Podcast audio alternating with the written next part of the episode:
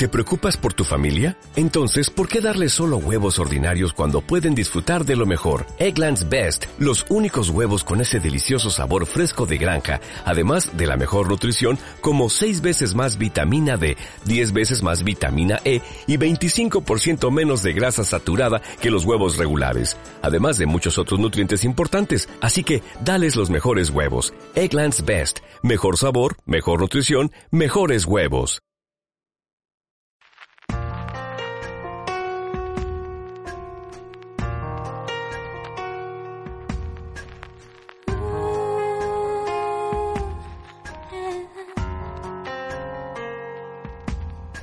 No digas que lo nuestro no es verdad, o al menos nuestro. Dime después de ver que no me queda más por darte, después de no quedar en mi alma ya masa. Dime cómo te sale. No digas que lo nuestro no es verdad, que sabes que para mí no hay más verdades que quererte. Sabes que no hay más, para mí no hay nada más que nuestro despertar. Déjame verte. Si te vas, al menos déjame verte. Al menos quítame esta verdad ya sin trampas. Déjame verte.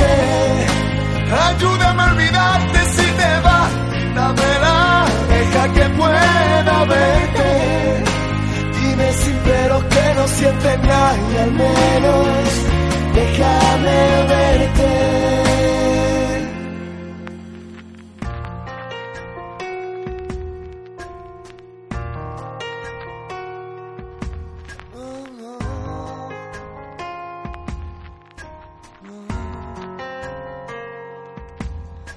Que no merezco estar juzgando otro querer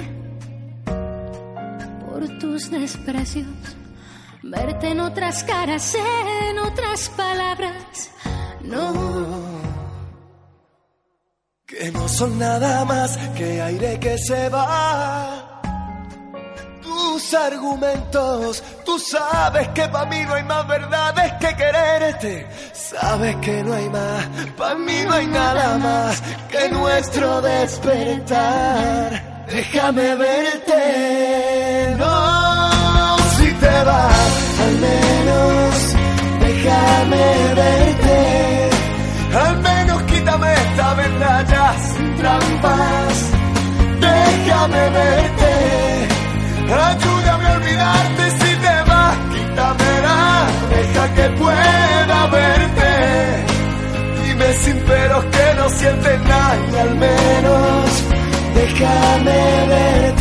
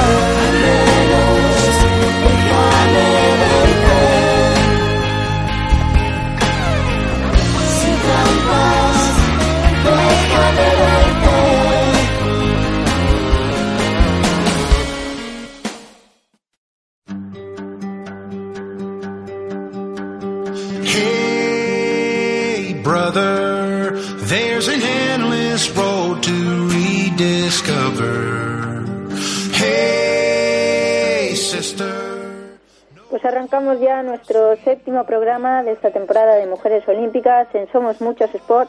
Vamos a repasar nuevamente, como siempre, todo lo más destacado del deporte femenino español en clave olímpica en la, en la última semana y vamos a hablar también de la historia de nuestro deporte de cara a esos Juegos Olímpicos de Río. Hoy nos vamos a centrar en una disciplina en la que todavía no hemos cerrado la clasificación debido a que el ranking se cerrará el próximo mes de mayo, pero que sin duda será uno de los grandes atractivos de nuestro deporte en Brasil. Hoy repasamos la historia olímpica del tenis y de todas las mujeres que han participado en unos Juegos Olímpicos. A continuación, en nuestro segundo bloque del programa seguiremos analizando el palmarés y la trayectoria de las deportistas españolas clasificadas para los Juegos Olímpicos de Río. Hoy vamos a seguir hablando de vela y vamos a hablar de Marina López, una de las integrantes del equipo español en los Juegos de Río hasta el momento y que podría debutar o debería debutar en esa cita brasileña. Luego contamos por qué.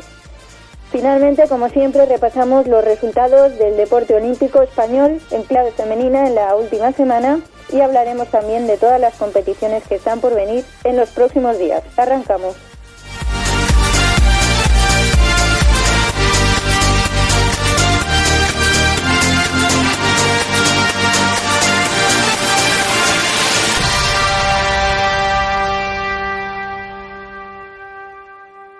Vamos a arrancar hablando, como hemos dicho, de la historia del deporte olímpico español, sobre todo en clave femenina, y en un deporte que ha traído muchas alegrías para nuestros representantes en los Juegos Olímpicos. Hablamos del tenis. El tenis fue uno de los deportes presentes en los primeros Juegos Olímpicos celebrados en Atenas en el año 1896. Se mantuvieron en el programa olímpico hasta París 1924 y después han ido desapareciendo del programa y apareciendo hasta que desde Seúl 88 se han consolidado como deporte oficial. En 1920 quedó un lejano debut del tenis femenino español en unos Juegos Olímpicos, aunque realmente no fue al uso, puesto que las dos mujeres que iban a clasificar no pudieron participar, como, como ahora luego veremos. 21 españoles Además, han estado presentes en más de una edición de los Juegos Olímpicos y, pues, al frente de esta particular lista queda una Arancha Sánchez Vicario, que ha estado presente en cinco ediciones, y una Conchita Martínez, que ha competido en cuatro. En tres, además, han estado Vivi Ruano y Anabel Medina, y en dos, Magui Serna, Carla Suárez, María José Martínez y Nuria Llagustera. Tanto Anabel Medina como Carla Suárez, si no pasa nada raro, estarán presentes en Río y seguirán aumentando de esta manera su historial olímpico. Once medallas olímpicas ha conseguido España en tenis, con una de oro, el logrado por Rafa Nadal en Pekín 2008, siete de plata y tres de bronce. De todas ellas, Arancha y Conchita conquistaron una plata y un bronce. Arancha se llevó además una medalla de plata individual más otra de bronce y Vivi Ruano eh, ha conquistado dos medallas de plata en la modalidad de dobles, una junto a Conchita Martínez y otra junto a Anabel Medina. Por lo tanto, tres españolas tienen más de una medalla reconocida por el COI desde que el tenis es deporte oficial, ya que Arancha tiene cuatro, Conchita tiene tres y Vivi Ruano tiene dos. Como decíamos, en Amberes 1920 se podía haber producido el debut español, puesto que Francisca Subirana logró plaza para el cuadro individual, pero no participó y tampoco pudo competir en la modalidad de dobles mixtos. Tampoco pudo hacerlo en dobles mixtos una María del Carmen Rospide, que estaba clasificada para los Juegos. Así que el debut español en clave femenina llegó en París 1924 con una de los grandes iconos del deporte femenino español a inicios del siglo XX, una Lili Álvarez que alcanzaba el quinto puesto y se llevaba el diploma olímpico en individual femenino, que además también conquistaba un diploma con una quinta plaza en dobles mixtos y que caía en octavos de final en dobles junto a Rosa Torras. Una Rosa Torras que por su parte llegaba hasta los octavos de final en el cuadro individual y caía en primera ronda en dobles mixtos. No pudieron participar Isabel Fonrodona y María Luisa Marnet, que también se habían clasificado. Hubo que esperar hasta ver presencia española femenina hasta Seúl 88, cuando Arancha Sánchez Vicario, después de superar la fase previa, caía en primera ronda. Sin embargo, esa experiencia sirvió para labrar la leyenda que vendría después. En 1992, bronce de Arancha en individuales y plata en dobles, junto a una Conchita Martínez que caía en cuartos a nivel individual. No pudo superar la fase previa Estefanía Bottini. Nuevamente en Atlanta 96, plata de Arancha en individual femenino, bronce junto a Conchita en dobles femeninos, una Conchita que alcanzaba los cuartos de final individuales y una Vivi Ruano que debutaba cayendo en segunda ronda. Se llegaba a Sydney 2000 con Arancha y Conchita de nuevo al mando, aunque esta vez no se pudieron superar los cuartos de final como techo entre las dos competiciones y debutaba una Maggie Serna que repetiría cuatro años más tarde, aunque nunca pudo pasar de la primera ronda. Fue en Atenas 2004 cuando debutaba también Anabel Medina, cuando debutaba María Antonia Sánchez Lorenzo, y ya sin Arancha, Conchita conquistaba la plata en el cuadro de dobles junto a Vivi Ruano. Fue la primera de las dos medallas de Vivi, puesto que en Pekín 2008 repetía presea junto a Anabel Medina. Unos Juegos de Pekín que sirvieron también para ver el debut de Carla Suárez, de María José Martínez y de Nuria Llagustera, tres de las mujeres que repitieron en Londres.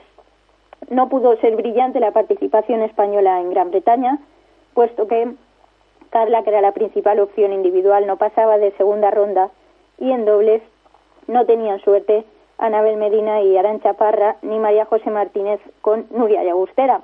Además, también caía en primera ronda individual Silvia Soler. Ahora, con Río en el horizonte, Garbiñe Muguruza y Carla Suárez parecen ser la principal opción de medalla para España, con opciones tanto en el cuadro de dobles como individual, pero también habrá que estar presentes a Anabel Medina y a Aran Chaparra, que prometen también hacerlo muy bien en el cuadro de dobles. Antes, eso sí, habrá que cerrar la clasificación. Estás escuchando Mujeres Olímpicas. Vamos a hablar ahora de una de las españolas que ya ha obtenido plaza para los Juegos de Río. Hablamos de Vela y hablamos de Marina López, que lograba la plaza junto a Iker Martínez en el Mundial de NACRA 17 disputado el pasado año. El NACRA 17 es la única clase mixta que forma parte del programa de los Juegos de 2016. Y Marina López debutará en Brasil si no hay cambios de última hora. Iker, por su parte, es uno de los grandes expertos de nuestro olimpismo, con un oro, una plata y una decimocuarta posición, y Marina, con solo 22 años, se unía a él este año después de navegar en las pasadas temporadas junto a Mar Verdaguer. La combinación de experiencia y juventud es la apuesta de esta pareja de cada río. Sin embargo, hace unas semanas Marina tenía que renunciar al europeo tras sufrir una lesión durante el preolímpico de finales de agosto, aunque confía en estar en la cita brasileña. Sin embargo, ambos, Iker y Marina, deberán reafirmar la plaza en los próximos meses ante el empuje de Fernando Echavarri y de su compañera Tara Pacheco. Y si Iker cierra esta plaza, será la federación quien decida si es Marina o es Tara Pacheco quien acompaña al medallista olímpico en Río. De todas formas, si se respeta la plaza conseguida, será Marina quien esté en Río tratando de buscar junto a Iker como mínimo un top ten que sirva para ampliar la leyenda de él y para iniciar el historial olímpico de ella.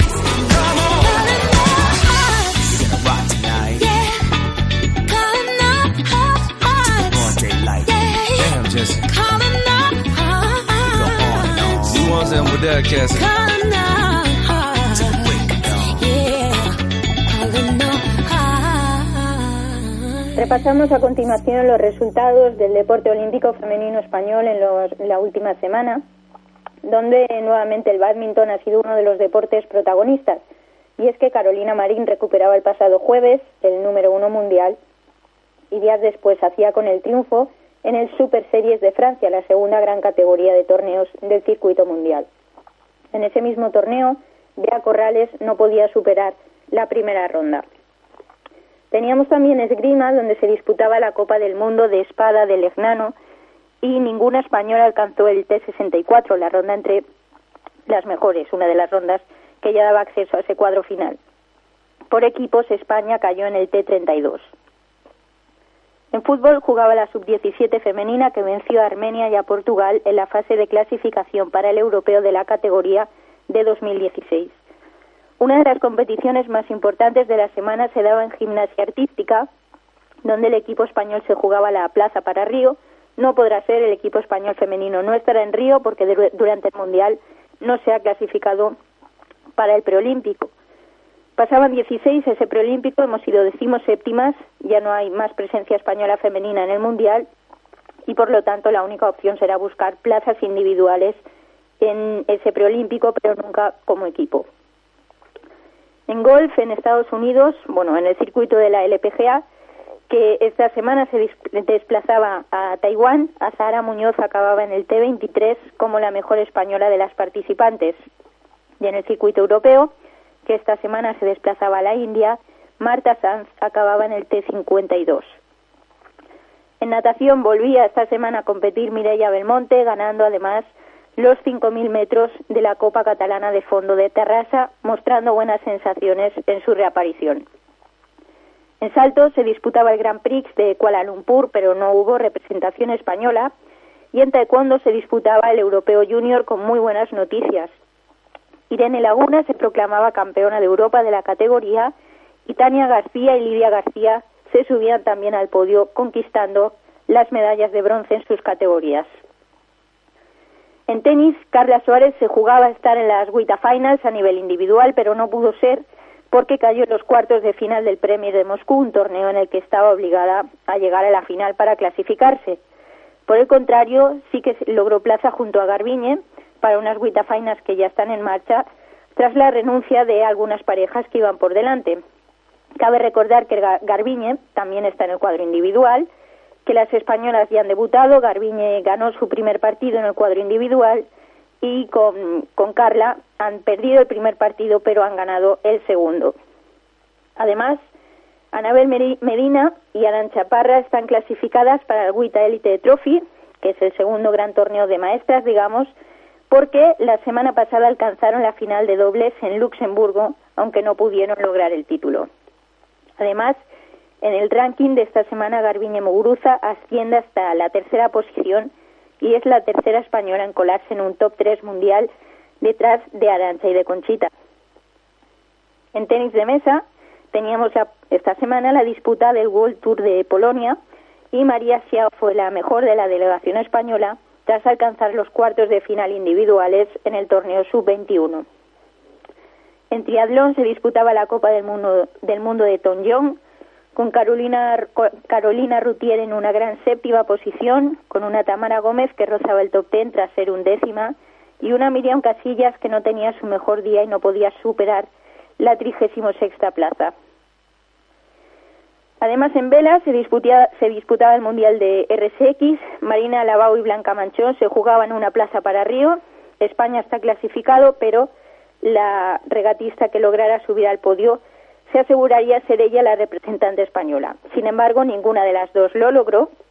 Quedará una regata en diciembre para ver quién es la representante española, pero a ella llegará con ventaja una Alabau que le ganaba la partida a Blanca Manchón, porque Marina acababa sexta con Blanca octava en una brillante competición de las, de las dos españolas que estuvieron rozando las medallas durante muchos instantes, pero que finalmente no pudieron conseguirlas. Estás escuchando Mujeres Olímpicas. Pues vamos ya al último punto de nuestro programa de hoy, que es repasar el calendario del deporte olímpico femenino español esta semana, entre el 26 y el 31 de octubre, partiendo como siempre de la información de los compañeros de pasaporte olímpico. En badminton, importante semana para Bea Corrales porque se disputa el Grand Prix Gold de Alemania y además tendremos torneos de International Series en Nueva Caledonia, en Bahrein y en Hungría y Futures en Argelia. En ciclismo en pista, importante cita porque se disputa la Copa del Mundo de Cali, con la obligación de sumar puntos para el ranking olímpico, sobre todo en velocidad, con eh, Tania Calvo y Elena Casas. En ciclismo en ruta se disputa el Giro de Brasil femenino y en esgrima empieza la Copa del Mundo de Sable en Orleans. En fútbol está en marcha la fase de clasificación para el Europeo Sub-17 y en gimnasia artística continúa el Campeonato del Mundo, aunque ya sin españolas. En gimnasia trampolín tendremos la Copa del Mundo de Portugal y en golf el torneo de la LPGA de Hainan. En alterofilia se disputa el Campeonato de España de Clubes o Copa de la Reina y en hípica tenemos importantes concursos en Lyon, tanto en doma como en saltos, y en Oliva se disputará también un concurso de saltos. Una de las citas fundamentales en el hockey hierba está en marcha el Campeonato de África y España necesita la victoria de Sudáfrica para mantener sus opciones de clasificarse para Río. A ver si la próxima semana podemos cantar otra plaza olímpica para nuestro deporte femenino. En judo se disputa el Campeonato del Mundo Junior y el Gran Slam de Abu Dhabi y en natación la Copa del Mundo de Tokio que en principio no tendrá participación española. En saltos, también en principio sin españoles, se disputará el Grand Prix de Gold Coast. En taekwondo se disputa el G1 de Kazajistán y en tenis siguen las Finals de Singapur con Garbiñe en individuales y con Carla Garbiñe en dobles. En vela esta semana se disputa la final de la Copa del Mundo ISAF y en waterpolo este martes 27 tenemos un España-Grecia, o mejor dicho, un Grecia-España porque jugamos fuera de la Liga Mundial. Vuelven las guerreras a la piscina. Y esto ha sido todo por hoy. Les, invitamos a seguir toda la información del deporte femenino en nuestro Twitter y en nuestro Facebook y a visitar nuestra página web. Hey, sister, know the water's sweet, but blood is thicker. Oh, if the sky comes falling down for you, there's nothing in this world I wouldn't do. What if I'm